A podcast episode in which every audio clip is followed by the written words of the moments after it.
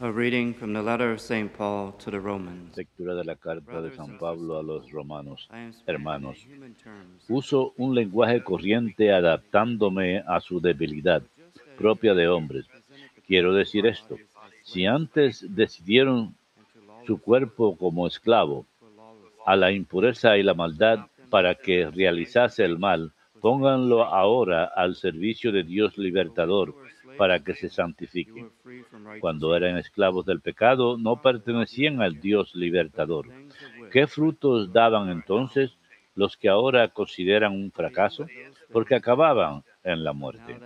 Ahora, en cambio, emancipados del pecado y hechos esclavos de Dios, producen frutos que llevan a la santidad y acaban en vida eterna. Porque el pecado paga con muerte, mientras Dios regala vida eterna por medio de Cristo Jesús, Señor nuestro.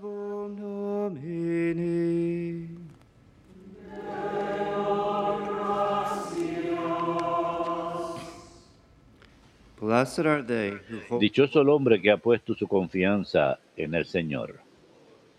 Blessed the man who follows not Dichoso el hombre que no sigue el consejo de los impíos, ni entra por la senda de los pecadores, ni se sienta en la compañía de los cínicos, sino que su gozo es la ley del Señor y medita su ley día y noche. Dichoso el hombre que ha puesto su confianza en el Señor. Será como un árbol plantado al borde de la sequía, da fruto en su sazón, y no se marchitan sus hojas, y cuanto emprende tiene buen fin. Dichoso el hombre que ha puesto su confianza en el Señor. No así los impíos, no así serán paja que arrebata el viento, porque el Señor protege el camino de los justos, pero el camino de los impíos acaba mal. Dichoso el hombre que ha puesto su confianza en el Señor.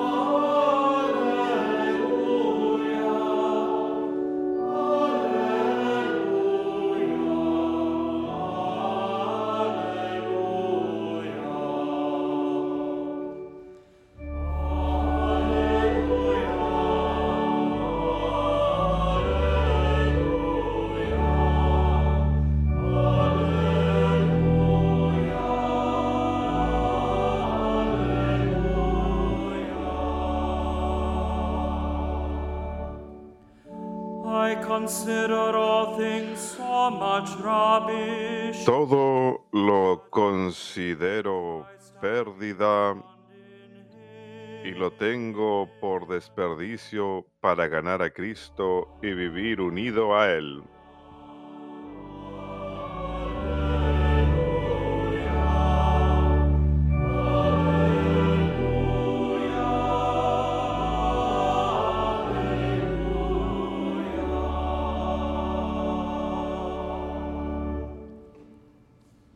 Dominus vobiscum.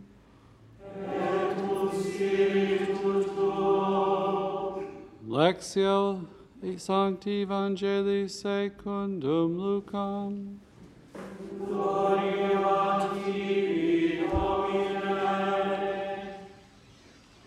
Jesus said to his disciples, En aquel tiempo dijo Jesús a sus discípulos, he venido a prender fuego en el mundo y ojalá estuviera ya ardiendo. Tengo que pasar por un bautismo y qué angustia hasta que se cumpla. ¿Piensan que he venido a traer al mundo paz? No, sino división. En adelante, una familia de cinco estará dividida. Tres contra dos y dos contra tres estarán divididos. El padre contra el hijo y el hijo contra el padre. La madre contra la hija y la hija contra la madre. La suegra contra la nuera y la nuera contra la suegra.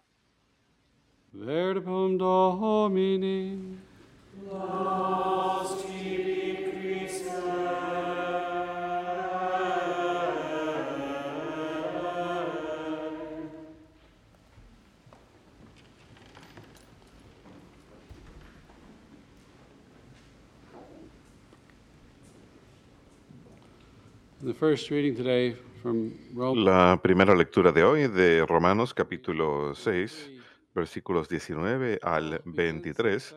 San Pablo comienza esta sección diciendo,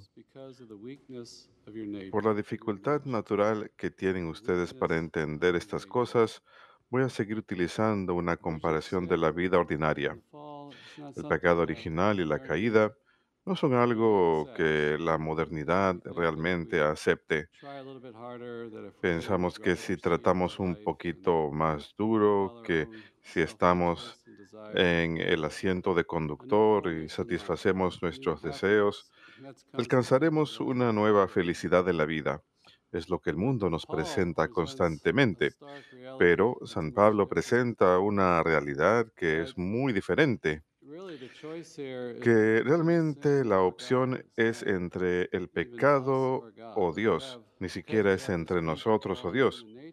Es porque tenemos una naturaleza humana caída, una tendencia a pecar, o bien vamos a seguir ese camino o la vida santa con el Señor. Y para mí esa frase que realmente me llama la atención el día de hoy es que la que el pecado nos paga con la muerte, que el pecado nos paga con la muerte. Es una forma poética de ponerlo. El pecado siempre es una pérdida para nosotros. De ninguna manera nos beneficia y que hay consecuencias del pecado, o la vida eterna o la muerte eterna. Habrá un juicio para nuestras vidas. En San Mateo 25 vemos la separación de las ovejas de las cabras. Veamos a los ángeles caídos que no sirven a Dios, son lanzados al infierno. Así que hay un triunfo, una victoria por encima del pecado que el Señor tendrá. Y ese pecado no puede tener parte en el reino, en la vida eterna, por supuesto. Estaremos en el salón del trono.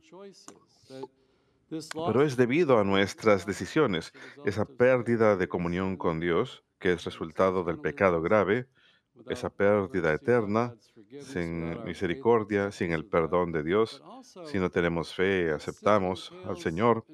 Pero el pecado también involucra un apego malsano a las criaturas. Y ese apego tiene que ser purificado aquí sobre la tierra o después de la muerte en el purgatorio. Así que cuando decimos que el pecado nos paga con la muerte, quiere decir que hay una consecuencia que surge a partir de nuestra decisión de aceptar el pecado. Si no nos arrepentimos y le damos la espalda al pecado, nos vuelve hacia nosotros mismos, hacia adentro. Tenemos ese apego a las cosas de este mundo, quizás apego a nuestra propia voluntad, nos hace enfocarnos en nosotros mismos y perturba nuestra relación con Dios, la iglesia y el prójimo. No somos parte de la solución cuando vivimos una vida de pecado. Hace falta que eso sea purificado en nosotros. Así que estamos llamados a hacer penitencia, obras de misericordia, oración, para deshacernos de ese apego malsano. De manera que nos deshagamos del hombre antiguo, del Adán, y que aceptemos esa vida nueva en Cristo y seamos hombres nuevos. Eso es lo que nos ofrece Jesús. Así que se trata de una decisión entre la libertad a través de la obediencia a Dios y San Pablo utiliza un lenguaje muy llamativo. Habla de la esclavitud a Dios, la esclavitud a la rectitud o la esclavitud al pecado. Así que no se trata de nosotros mismos, sino que nos convertimos en esclavos del pecado cuando cometemos pecado. A la vida moderna le gusta presentarlo de otra manera distinta, de que tenemos control de nuestras propias vidas, pero en realidad nos convertimos en esclavos, perdemos el control. Dios nos ofrece libertad, el poder de hacer el bien, y mientras más elegimos hacer el bien y vivimos una vida de rectitud, vivimos en libertad. Nosotros como estadounidenses, ese es nuestro lema, ¿verdad?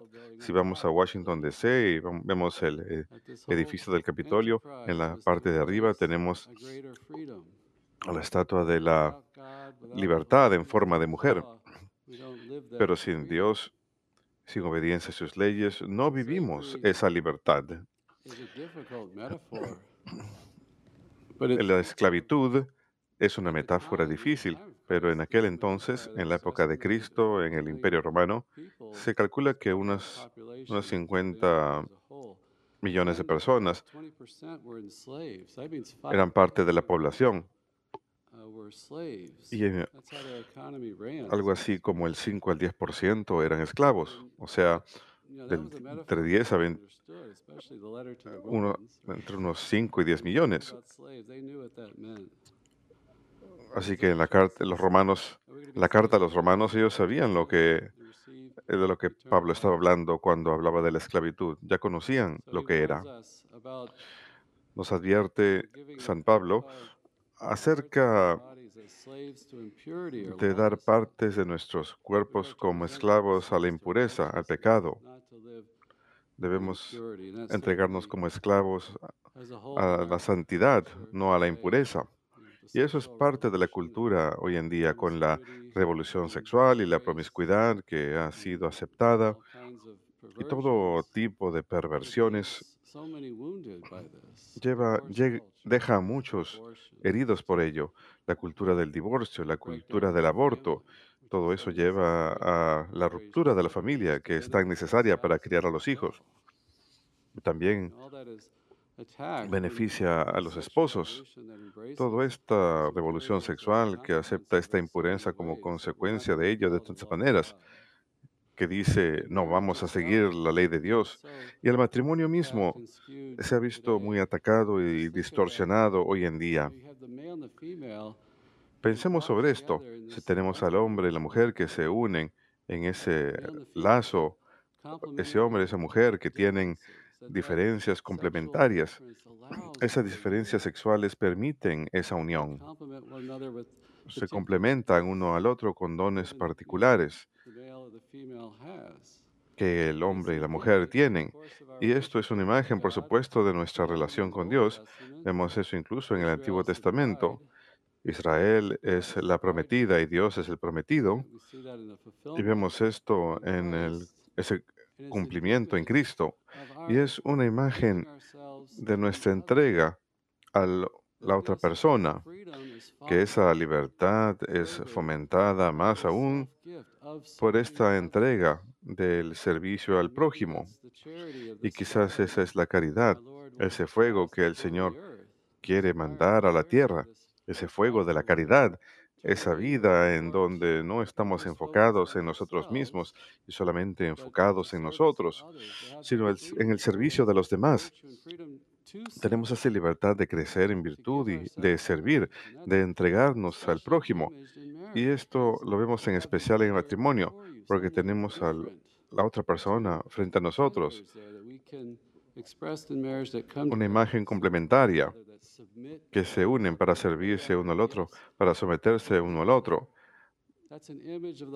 Esa, esa es una imagen de toda to la vida espiritual que hemos de vivir en el mundo, entregarnos, no of the ser esclavos del mundo, esclavos del pecado, sino que seamos of capaces de tener esa libertad de obediencia a Dios.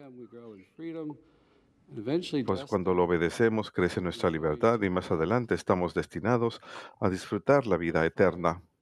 Qué fuego tan grande.